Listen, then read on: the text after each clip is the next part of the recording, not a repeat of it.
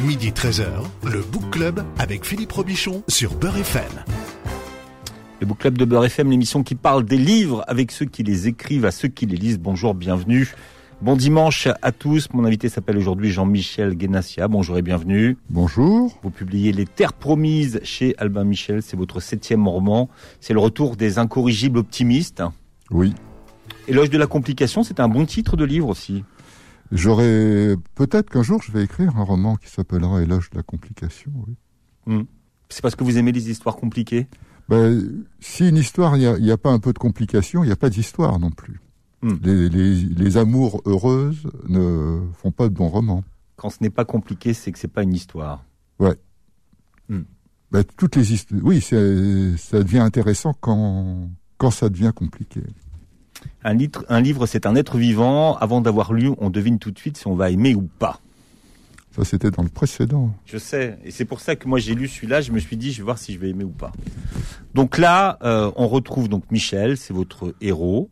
On est en. C'est un narrateur. Ouais. C'est pas un héros. D'accord. Le héros, c'est Franck. Franck, c'est son frère. Ouais. C'est celui qui a choisi l'Algérie. Ouais. Alors Michel, lui, euh, a 18 ans, 17-18 ans, de toute façon là, à ce moment-là. 17 ans, en 64. Ouais. Il passe son bac. Il a passé son bac et on... Il a eu une mention assez bien. Ouais. Mention assez bien en 64. C'était bien, ah Bah oui. Hmm. Mieux qu'aujourd'hui, peut-être. Alors on fait des allers-retours quand même entre 64 et 62 parce que Franck, son frère, ouais. lui, euh, choisit de repartir en Algérie en, Ouais. en, en 62. Ouais. Alors il a une histoire particulière, Franck, euh, euh, parce que il a déserté l'armée française Ouais. et donc ça, il est recherché finalement. Bah, il est passé de l'autre côté, c'est-à-dire qu'il a, il a choisi l'autre camp que celui de l'armée française et euh, est passé du, du mauvais côté de l'armée de, à l'époque. Donc il est pourchassé, il a eu un mauvais geste, il est recherché par l'armée, donc euh, euh, lorsqu'il euh, il revient en Algérie, lui, c'est pour la nouvelle Algérie, l'Algérie Mm. d'après l'indépendance. C'est pas pour ça qu'il y va. Officiellement, il va pour une femme. Pour les deux. Parce Pour que ça coïncide. Jamila. pour Jamila, parce que ça, ça coïncide avec son, ses convictions. C'est la même chose que, c'est, ça fait, c'est la, la- le, ver- le recto et le verso de la même pièce. Donc, euh, c'est, c'est indissociable dans son esprit. C'est aussi reconstruire le pays, c'est réparer les erreurs de ses pères, euh, c'est, euh, en, 19, en juillet 62, l'Algérie est une terre promise. C'est un espoir. Oui. D'ailleurs, chacun des héros de votre livre, si vous acceptez le terme, va vers sa terre promise. Bah oui, C'est pour ça que vous les avez mis au pluriel. Tout à fait. C'est intéressant parce qu'en fait, euh, effectivement, euh, vous nous fait, vous, vous nous amenez dans les coulisses de cette Algérie. Euh, finalement, l'histoire est assez peu racontée. Ce qui se passe entre 62, 64, Ah non. 65, Il n'y a euh, rien. le début des années boumédiennes, et, et- et c'est vraiment ça qu'on qu'on vit. Il n'y a rien. C'est, le désert. Il y a autant sur la période précédente, sur la guerre d'Algérie, sur la guerre d'indépendance, il y a une, littér- il y a une littérature colossale. Autant après, il n'y a rien, même en Algérie. Même sur les, dans les livres algériens, il y a extrêmement peu de choses, ou alors des livres, euh, Enfin, elle a été ré- ou l'histoire a peut-être été réécrite d'ailleurs. il n'y a, il y a pas grand-chose, en tout cas du, Sur les années, le, le début des années Belbella, quand même, il y a quand même, il y a quand même des choses qui se sont. Il y a un, un essai et deux trois romans, mais pas c'est pas une matière qui est vraiment exploitée alors qu'elle est extraordinairement intéressante. Ce qui est intéressant dans vos dans vos livres, c'est que finalement vous vous faites cohabiter la fiction avec la vraie histoire. C'est les deux. Les personnages vivent, sont sont dans sont aux prises avec leur réalité. Donc euh, lorsque Franck débarque en, Algérie, euh, le pays est à, complètement à reconstruire. Il a été euh, dévasté. Il a été les, les, les Français en partent. Personne n'a préparé la relève. Et on se trouve confronté à des problèmes basiques. Euh, Il n'y a pas, a plus de grutiers, il y a plus de techniciens. euh, les ascenseurs tombent en panne. euh, Il y a des problèmes d'approvisionnement. Il y a plus de pharmaciens. Il y a 100 médecins pour tout le pays.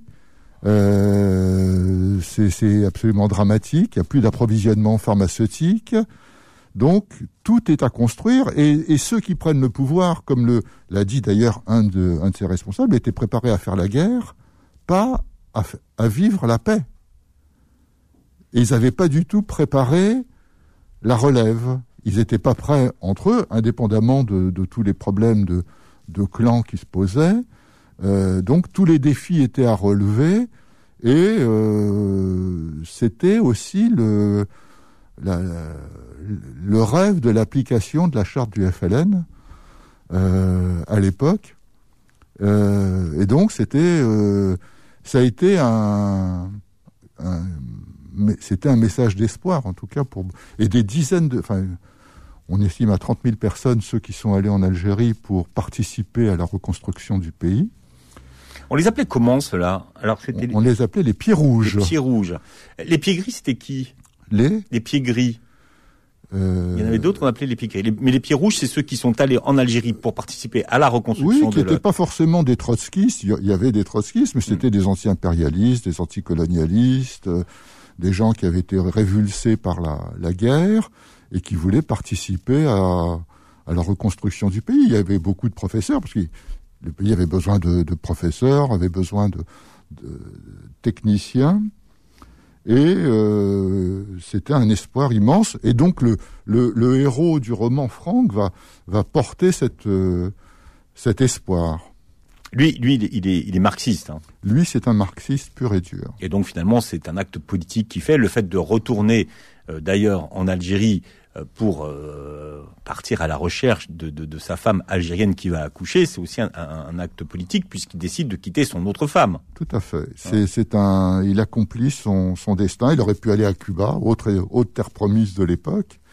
On va voir qu'il y en aura une autre dans le roman, mais euh, oui, il va chercher cette femme euh, qui, qui, symbolise aussi ses rêves de d'émancipation, qui la, il y, a, il y, a, un événement qui va se, se, dérouler des ronds, qui est la journée de la femme euh, 67. Donc il y a une manifestation. Oui, il y a une manifestation et on, on, se rend compte que la, les, les revendications féminines en Algérie étaient euh, beaucoup plus vivaces et il y avait il y avait pratiquement pas de femmes voilées, hormis les, les mères avec leur haïk, euh, dans les rues d'Alger à l'époque. C'était pas, euh, c'était une, une société d'émancipation euh, où on avait besoin de toutes les forces euh, hmm.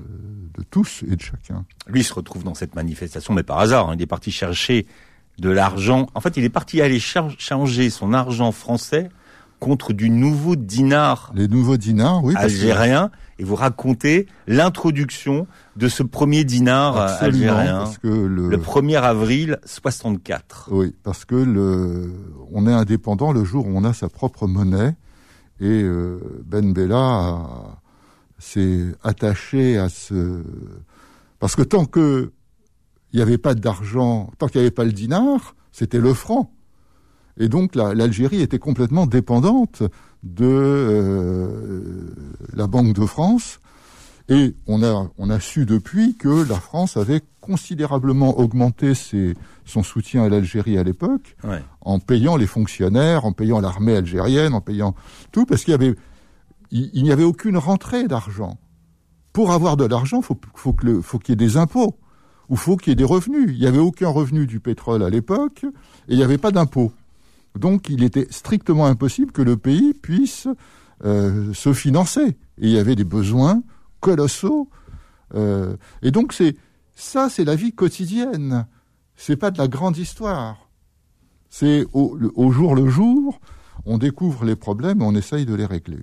Et c'est ça qui est forcément intéressant. C'est ça les complications de la, hmm. de la vie. D'ailleurs, cette femme s'est remariée avec un, avec un partisan euh, kabyle de Haït Ahmed. Hein, Absolument. Qui a été en... Voilà, ça c'est une période qu'on connaît aussi pas très bien. Qui est un peu euh, occultée aujourd'hui dans la dans l'histoire officielle algérienne. Mhm. Alors, il y a, y a, des personnages très très très fouillés euh, et, très intéressants hein, euh, dans votre dans votre livre. Il y a, y a, y a ce, ce, gars qu'il rencontre, ce libraire d'ailleurs. Vous vous aimez vous aimez vous aimez les personnages qui sont des, des lecteurs, mais mais des lecteurs compulsifs. Pourquoi?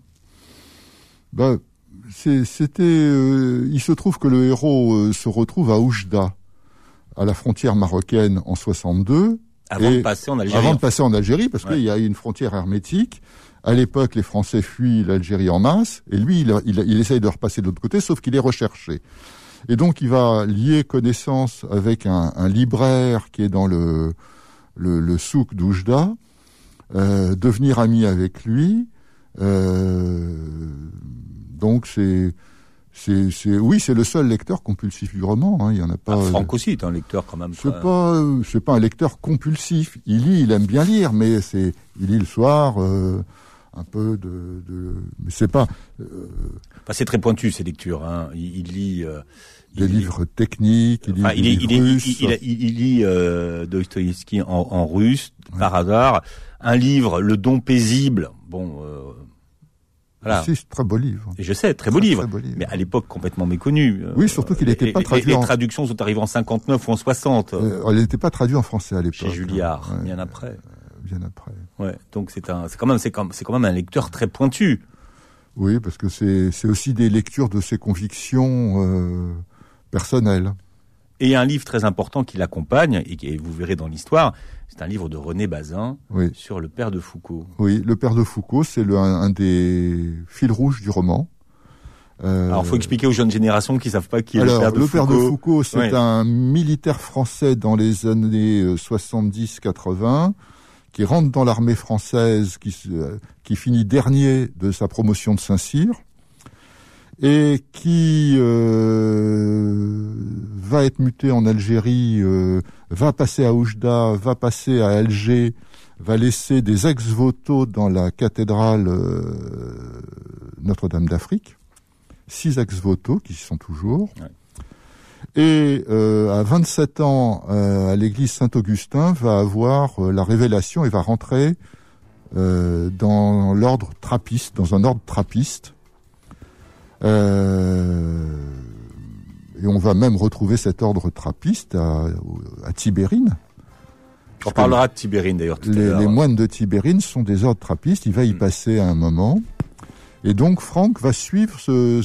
Et parce que toute sa vie, ça va se demander pourquoi cet homme qui est dans le monde, qui est un militaire, qui est un osseur invétéré, qui fréquente les prostituées, qui joue aux cartes, qui boit... Euh, qui a une vie déver, euh, débauchée, tout d'un coup est touché par la grâce et rentre dans les ordres, va accomplir euh, à ce moment-là un voyage au Maroc en se faisant passer pour un juif miséreux alors que le Maroc est interdit aux Occidentaux, va ramener une, somme de d'informations qui va en faire euh, l'égal de Livingstone ou de Brazza, et toute sa vie, Franck va se demander qui est le père de Foucault.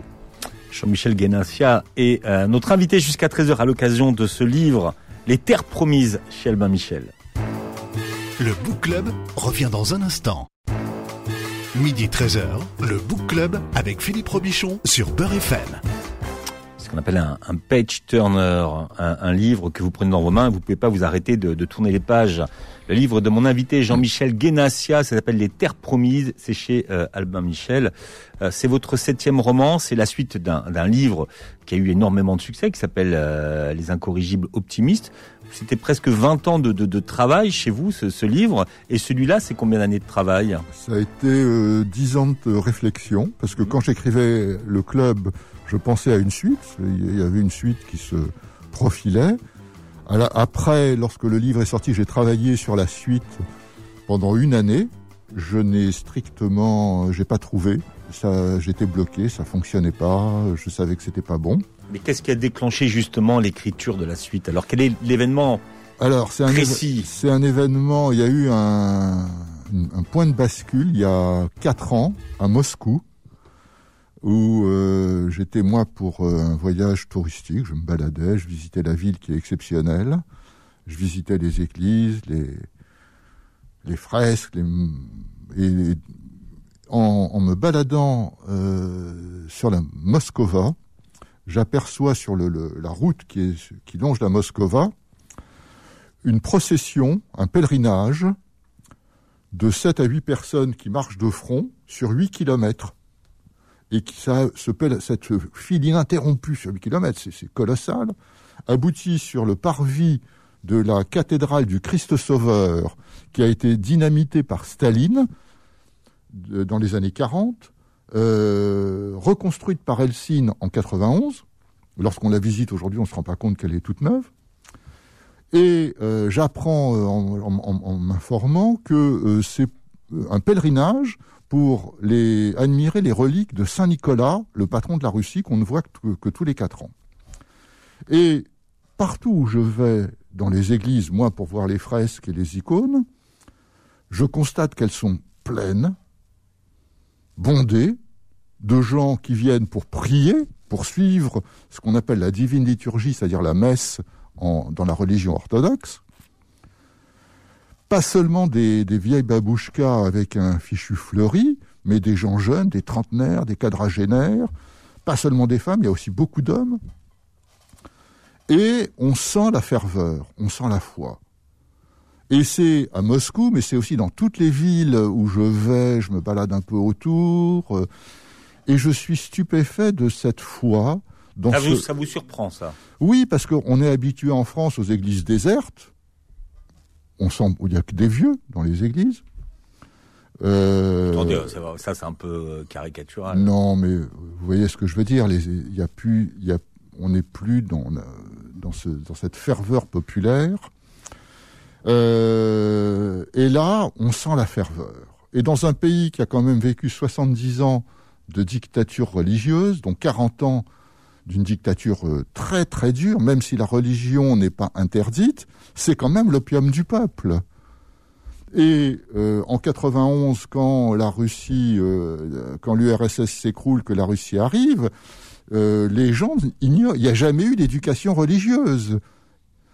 Il n'y a pas de, cours d'éducation religieuse de, pour la religion orthodoxe. Et on sent, et moi déjà on constate que lorsqu'on va en Russie, par exemple, on, est, on est surpris de la...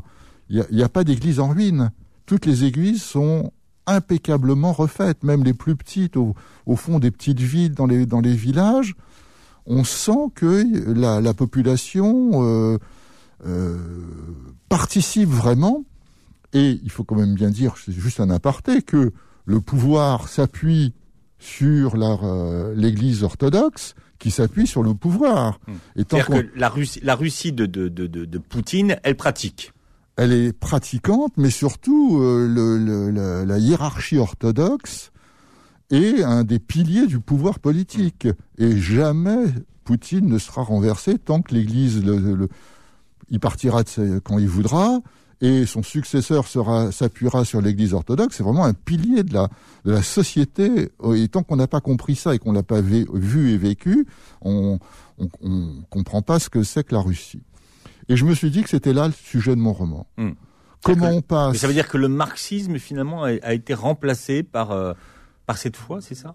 C'est mon impression. J'ai ressenti ça et je ce me qui pourrait être le cas d'ailleurs de votre euh, de Franck. Eh oui, et je me suis dit que ce serait assez intéressant que ce soit justement un communiste qui découvre petit à petit la foi et qui se dirige de, qui passe de cette terre promise du communisme qui finit en lambeaux et en, dans le sang, euh, bah dans, dans la foi. Et euh, d'ailleurs, on constate que dans, dans quand même énormément de pays, il y a une résurgence de la religion, il y a une résurgence de la foi euh, qu'on constate partout. Enfin, c'est euh, pas seulement en Russie. Et je me suis dit que c'était ça le sujet qui, rappelait quelque part la, la prophétie de Malraux sur le XXIe siècle sera religieux ou pas. Et on constate que dans notre société de, réseaux sociaux et de modernisme euh, digital, la foi est ultra présente. Si on va aux États-Unis, la, la, puissance des, fondamentalistes est incroyable. Enfin, c'est euh, et au Brésil, dans, de nombreux pays, et donc je me suis interrogé pour euh, dans la deuxième partie du roman pour me poser cette question pourquoi et comment?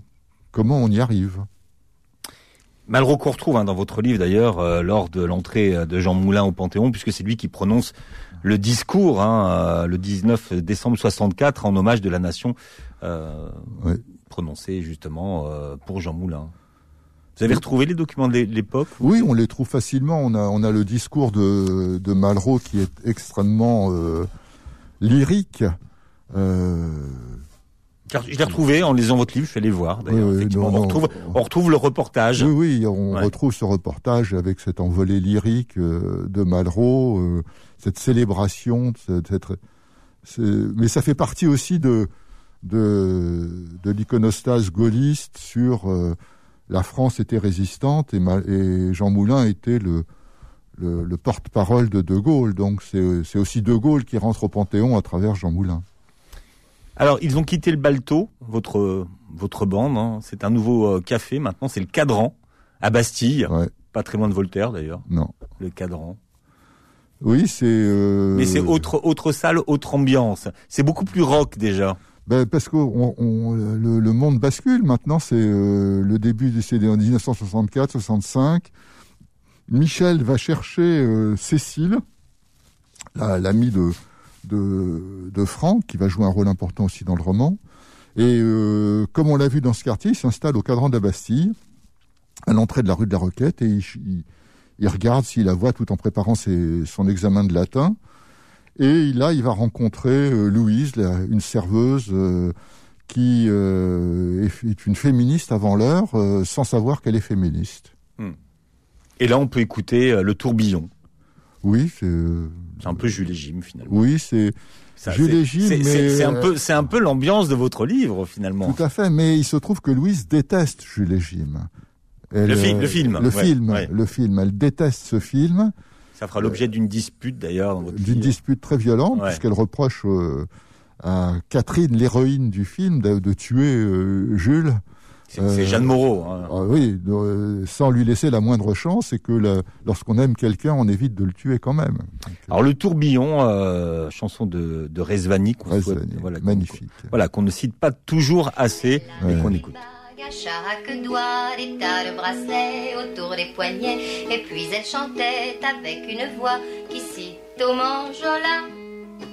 Elle avait des yeux, des yeux d'opale qui me fascinaient, qui me fascinaient. Il y avait l'ovale de son visage pâle, de femme fatale qui me fut fatale, de femme fatale qui me fut fatale.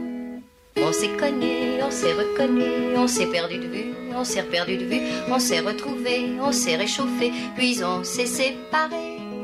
Chacun pour soi est reparti dans le tourbillon de la vie je l'ai revu un soir, aïe aïe aïe, ça fait déjà un femme bail, ça fait déjà un femme bail. Au son des banjos, je l'ai reconnu, ce curieux sourire qui m'avait tant plu, sa voix si fatale, son beau visage pâle, mes murs plus que jamais.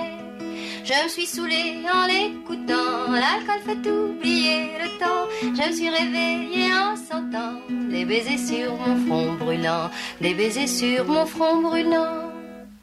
On s'est connu, on s'est reconnu, on s'est perdu de vue, on s'est perdu de vue, on s'est retrouvé, on s'est séparé, puis on s'est réchauffé. Chacun pour soi est reparti dans le tourbillon de la vie. Je l'ai revue un soir, ah là là, elle est retombée dans mes bras, elle est retombée dans mes bras.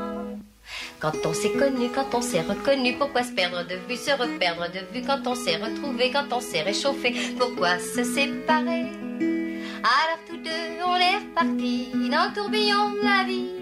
On a continué à tourner, tous les deux enlacés, tous les deux enlacés, tous les deux enlacés.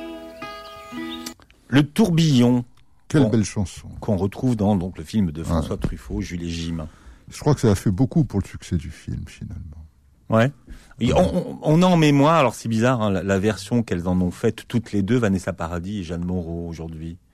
Euh, je préfère celle-là quand même, elle est magnifique. Ça c'est la chanson du film. Oui, oui, hein, l'original. C'est l'original. Jeanne Moreau est fabuleuse. Vous aimez les, autobiographies fictives parce que euh, bon, il y a énormément de références cinématographiques dans votre euh, dans votre livre, mais on croise des personnes voilà, qui ont vraiment existé. On croise Johnny Hallyday, on croise Claude François. Claude François. Pas Johnny Hallyday. C'est pas Johnny Hallyday? Non, non, Claude François. Je sais pas pourquoi, j'avais vu euh, Johnny, euh, Johnny Hallyday, mais Claude François, Oui. euh, dont Michel devient le photographe, Ouais. pas attitré, mais presque en tout cas. Bah, parce que en, dans ces années-là, donc en 67, la star française, c'est pas Johnny Hallyday, c'est Claude François. C'est lui qui est le, le numéro un incontesté, incontestable. Et euh, lorsqu'il chante euh, euh, quelque part à l'Olympia, c'est de la folie, c'est du niveau des Beatles. Il y a des centaines de, de, de folles furieuses qui l'attendent, qui hurlent, qui essayent de rentrer de force. Euh, il faut la, la police pour les empêcher de pénétrer dans le. C'est, on, se rend- on a complètement oublié cette hystérie collective que suscitait Claude François. Et euh, son, il est devenu photoreporter et son patron lui donne comme consigne de faire des photos un peu originales de Claude François, ce qui est strictement impossible parce que personne ne peut approcher Claude François, euh, même en draguant les Claudettes, même en, en le pistant. Enfin, c'est et par un, une succession de, Hasard. de, de hasard, comme le destin s'amuse à en, en fabriquer, en mettre sur nos, nos pas de temps en temps, il va rencontrer Claude François. Voilà. Et devient son photographe Jean-Michel Guénassia notre invité. Et nous lisons aujourd'hui Les Terres Promises aux éditions Albin Michel. Le Book Club revient dans un instant. Midi 13h, le Book Club avec Philippe Robichon sur Beurre FM. C'est Jean-Michel euh, Guénassia, notre invité jusqu'à 13h, l'invité du Book Club à l'occasion de la parution de Les Terres Promises chez Albin Michel. C'est votre septième roman. Euh, on en a, le lecteur en a pour son argent. Vous aimez les gros romans? Non, parce que les gros romans, c'est beaucoup de travail. Je préférerais écrire des, des romans de 250-300 pages. Ce serait beaucoup plus, euh, beaucoup moins fatigant finalement. vous? Ah oui, Pour moi, oui, bien sûr, parce que c'est épuisant d'écrire euh, un gros roman. Ça m'a demandé trois ans et demi de travail incessant. Et, et donc, quand, quand, je, j'en- quand on en sort, on est un peu lessivé. Mhm. Donc, je préférerais écrire un roman de 200-300 pages. Je vais essayer de me lancer dans le roman de 200-300 Voilà, pages. vous, je a- sais vous avez fait le double. Je sais pas faire ça. On sait peu de choses sur votre euh, sur votre vie. On sait que vous êtes né à Alger Ouais. en 50. Vous arrivez en France en 55. Ouais. Ensuite, quels ont été vos rapports avec euh, l'Algérie jusqu'à Eh l'indépendance? Vous avez continué à aller en Algérie? Tout à fait, parce que mes parents ont divorcé quand j'étais euh, bébé, chose assez rare à l'époque. Mon père est resté en Algérie, il était persuadé que, l'Algérie resterait française éternellement. Ma mère s'était remariée avec quelqu'un qui vivait à Paris.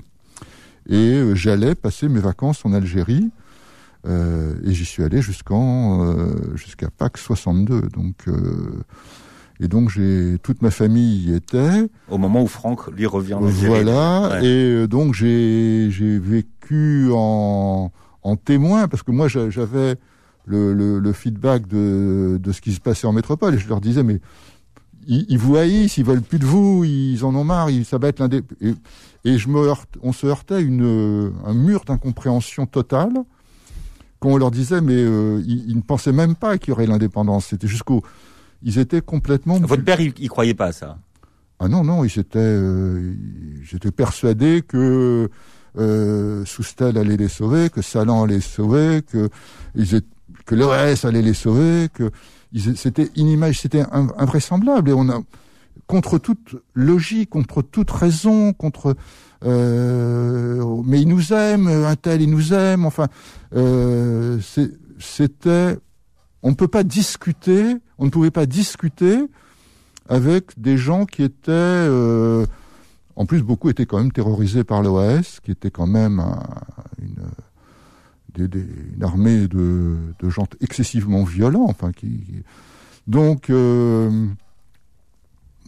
la trahison de De Gaulle, c'était le traître euh, qu'il fallait tuer. euh, et moi, moi qui vivais à Paris, j'entendais tout ce qui se disait ici, et les, métropolitains ne voulaient plus du tout entendre parler de ce boulet qui était l'Algérie. Mhm. Et votre père est resté après l'indépendance? Il est revenu euh, en France, bah, bien obligé, comme je dis dans le livre, une main devant, une main derrière, avec sa valise. Euh, et c'était un. C'était l'expression qu'on qu'on- qu'on consacrait à l'époque. Oui, oui, et donc Euh, euh, Alors ce qu'on disait, enfin des pieds noirs. Hein. ils, ils ont vécu dans leur jus euh, pieds noirs pendant, euh, pendant il a vécu dans son jupe noir toute sa vie, persuadé de la trahison, persuadé Hmm. dans la rancœur, dans la dans le ressentiment. euh, euh, bon, c'était ça a été la un grand ratage, en tout cas. Il, il y est retourné après non, non, non, bah, Et, non, et- jamais. et vous J'ai pas eu l'occasion. Non, j'ai pas eu l'occasion. de- Toutes ces années, peut-être pas, mais, mais, euh, Non, non, j'ai pas eu l'occasion de. Je- j'ai pas de. Je, je pourrais, y- je pourrais y retourner. J'ai pas de. J'ai pas de problème avec l'Algérie de ce côté-là. mais c'est intéressant puisqu'aujourd'hui, dans, dans, dans, dans ce roman, vous restituez euh, l'Algérie au moins jusqu'aux années boumédiennes. Jusqu'aux années Chadli. Ouais, enfin so- 79. Après, après ça va vite. Après, ça va. Après, vite. ça va vite. Après, ça va vite. Hein, ouais. mais euh, voilà, on va Ouais. dire jusqu'en 78, 79, et puis après, bon, oui. Mais vous survolez les époques après. Donc, Oui, oui. Donc c'est. euh, Non, non, j'ai. C'est. Je suis pas retourné. C'était pour savoir quel était votre rapport et vos liens aujourd'hui avec euh, avec l'Algérie. J'ai pas de. Pour moi, c'est un pays indépendant. C'est pas. J'ai pas de. J'ai un, un souvenir d'un d'un pays où j'ai où on était euh, une pièce rapportée finalement. Où on, on croyait qu'on était chez nous, on n'était pas chez nous, c'est tout. Donc euh, et lorsqu'on a lorsqu'on aurait pu imaginer la parce qu'il y a eu quand même dans les années 50 des espoirs et des tentatives de de paix, etc. Elles ont été balayées. Chevalier, Mendès France, il y a eu plein de, de, de gens qui ont essayé Le maire d'Alger. le maire d'Alger, plein de gens ont essayé, euh, mais les, les extrémistes ont toujours refusé la moindre, euh, les moindres, toutes les concessions possibles, tous les accommodements possibles. On a, on a tout raté, quoi. Vraiment, on a, on s'est, on est passé à côté de tout. Mhm.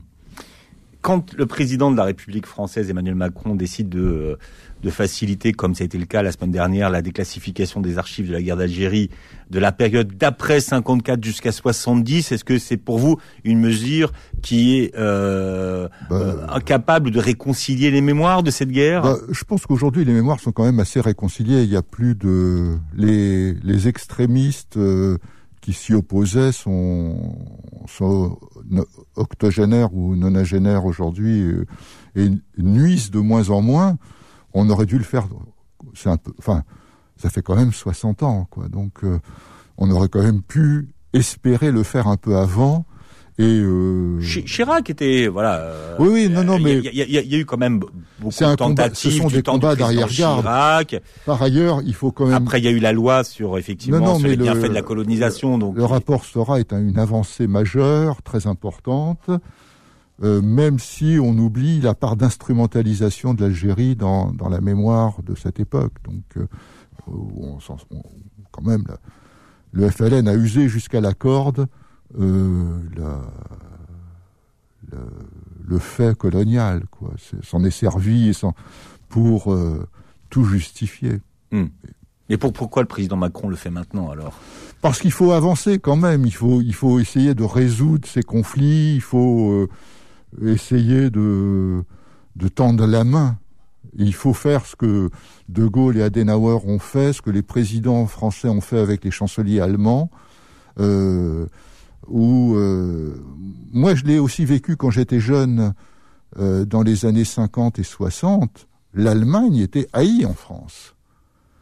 Il y avait un ressentiment contre les Allemands qui était vivace, très fort. Enfin, c'est, on voit, moi, je me rappelle, mais même dans, ce quartier ici, il y avait encore des, des, des coins où c'était des champs de ruines. Il y avait- on voyait encore les bombardements de la guerre. Enfin, et euh, il y a eu un président français qui s'appelle De Gaulle. Il y a eu un chancelier allemand qui était Adenauer, qui était un anti-nazi. euh, qui a été dans un camp, euh, qui ont voulu cette réconciliation. Mais la réconciliation, elle a été imposée aux Français la majorité des Français ne voulaient pas de la réconciliation allemande. Donc, c'est bien la volonté politique qui l'a imposée. Ensuite, il y a eu Pompidou, il y a eu euh, Ch- De Gaulle, il y a eu Giscard et Schmitt, il y a eu Mitterrand et Kohl. Euh, il y a eu vraiment une politique. Il y a eu l'Europe qui a scellé Hmm. la réconciliation. Alors maintenant, euh, pour l'Algérie, quels sont les, les actes symboliques forts qui permettraient de La- la, la réconcilier déclassification, c'est-à-dire effectivement ouvrir, dire aujourd'hui, ben voilà, euh, reconnaître les, les erreurs, reconnaître les. Mais, mais il faut bien dire que aujourd'hui, paradoxalement, c'est encore l'armée française qui, euh, certainement, d'après ce qu'on sait, euh, refuse de déclassifier. Il n'y a aucune raison de pas... Les archives. Hein. Les archives. de euh. Bon, euh, les gens comme Ossarès sont quand même des salopards finis. Enfin, ils sont... ils- ce qu'ils ont fait est abominable. On peut même pas soutenir, ni... Ils, ils auraient dû finir tous en tôle. Euh, c'est innommable. Et en plus, qu'on nous colle leur étiquette... Je refuse qu'on me colle cette étiquette sur le dos. J'ai rien à voir avec ça. C'est-à-dire? Ben, je participe pas. C'est pas parce que je suis français que je suis en, en, en quart de seconde complice des, exactions, Des exactions qui ont été commises. qui ont été commises par Massu, Ossarès et les Bien autres. Et, et je, je refuse qu'on me qu'on me qu'on me soupçonne un quart de seconde. J'ai rien à voir avec ces salopards. Je ne veux pas. c'est justement ce qu'on reproche d'une certaine façon au rapport Stora, c'est d'occulter les, les crimes coloniaux. Mais il faut, c'est justement pour ça qu'il faut déclassi- tout déclassifier. Mhm. Que les historiens aient un libre accès de part et d'autre. Euh, maintenant, ça serait bien aussi que ça soit, ça soit général dans les deux sens. Que l'on Qui est une partie Que- algérienne. que- et voilà, oui. Y a- y a- on écrit l'histoire, euh, l'histoire d'Algérie, c'est actuel, c'est l'histoire du FLN. Le FLN a quand même tué plus d'Algériens que les Français. Hmm. C'est-à-dire Bah, euh, tous les tous les mouvements euh, autres que le FLN ont été systématiquement éliminés, euh, Fer à Tabas euh, et compagnie. quand, quand Ben Bella est arrivé au pouvoir, ça a été une hécatombe. Hmm.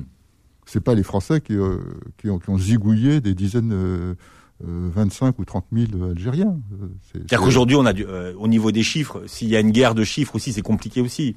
Non, on a les chiffres. Bon, euh, euh, le gouvernement algérien parle, et certains officiels parlent de 2 millions de morts. Pendant, il n'y a jamais eu 2 millions de morts pendant la guerre d'Algérie. Euh, On sait que les- le chiffre est de 400 000, ce qui est effroyable. Mais euh, il faut justement, c'est c'est le moment des historiens.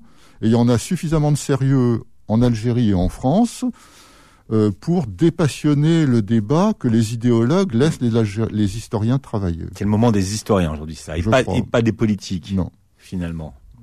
pas des idéologues. Bien. Euh, j'ai- tu disais qu'on on croise beaucoup de personnages. On, on croise euh, le frère Luc dans votre livre aussi, Oui. à un moment donné, Oui, j'y tenais beaucoup. moine de, de, de Tibérine, hein, Ouais. Parce que ma famille, qui moi, a été enlevé par le GIA en 96. tout à fait. Parce que Et- ma, et- famille est originaire de Médéa.